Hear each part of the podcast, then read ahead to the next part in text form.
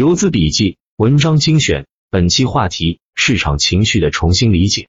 近期市场走极端，自动交易系统打板的几个票当天都是封死的，但是次日基本上开盘就按跌停，没办法，再强势的票次日都挂，实在没法操作，所以就打算歇歇，同时也让我对市场的节奏和情绪进行一次深入的思考。很早就看过很多老师关系市场情绪的判断和理解，很多老师都说很重要，也给出很多的分类，但是之前只能算是知其然，没有深度的思考背后的逻辑。因为缺乏深度的理解，当市场出现新的状况的时候，就容易不知所措。下面就是我新的思考。首先，市场有情绪吗？市场怎么可能有情绪？有情绪的是市场背后的人。那怎么知道市场背后人的情绪？靠猜。靠感觉，肯定不靠谱的，肯定是通过某些现象或者依据去推论的，推论的结果还要数据验证的，最终长期稳定有效才是靠谱的。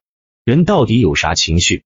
没那么多花里胡哨，就三种：看好市场想买，不看好市场想卖，不确定所以不知可否。但是因为市场是一群人的集合体，所以就会导致想买或者想卖的程度不一样了。举个例子，假如市场就是一百个人，大家资金相同的情况下。有八十个想买的情况下，那么市场大概率就是会上涨；如果是八十人想卖，那么就是会下跌；如果是五十想卖，五十想买，那就是分歧。但是这个分歧可能出现在顶部，也可能出现在底部。底部的分歧就可以理解是试错，顶部的分歧往往就是高位断板而引发的退潮。很多人根据市场买卖情绪的强弱，分为很多细节，例如加速、亢奋、冰点。既然知道市场情绪的出发点。就是大家想卖还是想买，那么具体怎么去看呢？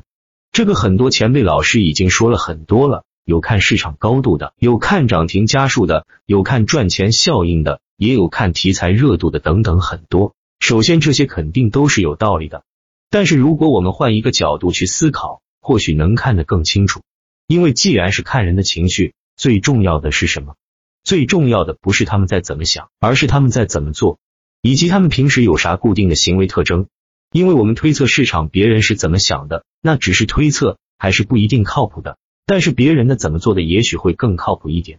那如何判断别人是怎么做的呢？具体是如何判断接力者是怎么做的呢？首先，接力者是一个圈子，是一个不封闭的圈子，是一群受到共同逻辑影响的一群人，所以每天的成交金额应该就是一个动态平衡的。当然，如果市场存在重大利好消息或者重大利空消息，这中间就会发生变化，出现增量资金或者愿意参与交易的资金明显减少的现象。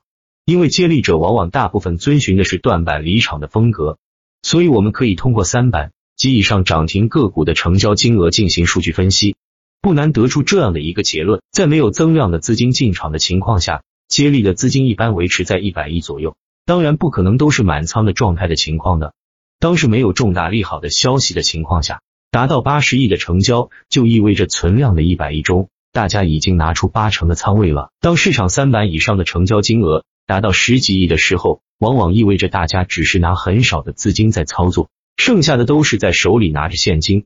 当然，单纯的这样的去判断也不能完全正确，因为毕竟有时候卖出的人又买进去了，有些突发状况导致接力的资金打板了，后面有被动砸开的现象。所以有一定的不准确的，但是当市场出现极端的情况下，就可以参考的。但是当我们得出一个结论，在没有重大利好和利空的情况下，接力的资金就是一百亿左右，那么在很多时候就比较有用。案例一，当竞价的时候，某只高标二板及以上个股排队四十亿左右的时候，并且到九点二十的时候撤单也不多，还剩下几十亿的情况下，那么说明啥？说明百分之四十的资金都看好该股。那么该股所对应的板块极有可能就是市场的主线了。那么当竞价的时候，最高封单也就只有几亿，甚至更少，说明什么？说明大家不知道做啥，市场主线不明显。当竞价的时候，某只个股的封单金额达到一百亿以上的时候，又说明啥？说明大家所有的资金都想做它。那么反过来也说明，除它以外的其他个股都不十分看好。市场的其他个股的接力资金就不足了，对吧？当然，市场出现重大利好除外，这个很好判断的。重特大利好往往伴随的都是几百个股涨停的，出现新的短线资金进场了。短线资金的情绪变化是很快的，有时候更多时候都是你看我，我看你的操作的。竞价的时候看就非常明显，你挂某个板块我也挂，你撤单厉害我也跑，大家都在观察别人的操作，这就是为什么很多老师都说要尊重市场，要跟随的原因。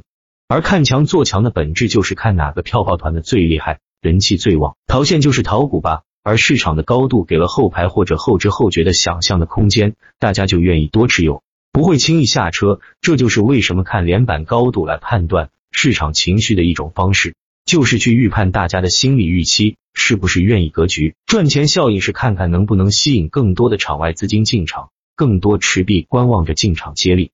连板个股的缩量往往意味着什么？意味着潜藏了大量的获利筹码，但是拉升途中换手不充分。也是一种非常强势的一种表现。如果个股内部筹码有问题，潜藏庄家，或者龙虎榜中那些不格局的游资，或者消息题材不够硬，或者不是市场的主线，往往后面都会出现分歧。这个时候就要对个股有深度的理解了。如果各方面不是很好的话，往往分歧之后就会结束。但是如果它是主线，或者是龙头，或者是题材很硬的情况下，往往要么就是继续缩量加速，要么分歧之后。经过换手分歧转移至再次进入加速状态，所以到这里往往就是很多老师说的对个股的理解很重要，理解不到位根本拿不住的。最近市场不太好，控仓休息阶段，所以时间就比较充裕，就在这里闲扯几句。现在等海基断板，中通复牌，推倒重来，把那些接力资金释放出来的时候，再去寻找好的机会，要不然就算顶板次日也没人来接，没有溢价就是白忙活。最后说一下。做短线交易，软件工具也很重要。用打板客网的交易系统，也许会对你有所帮助。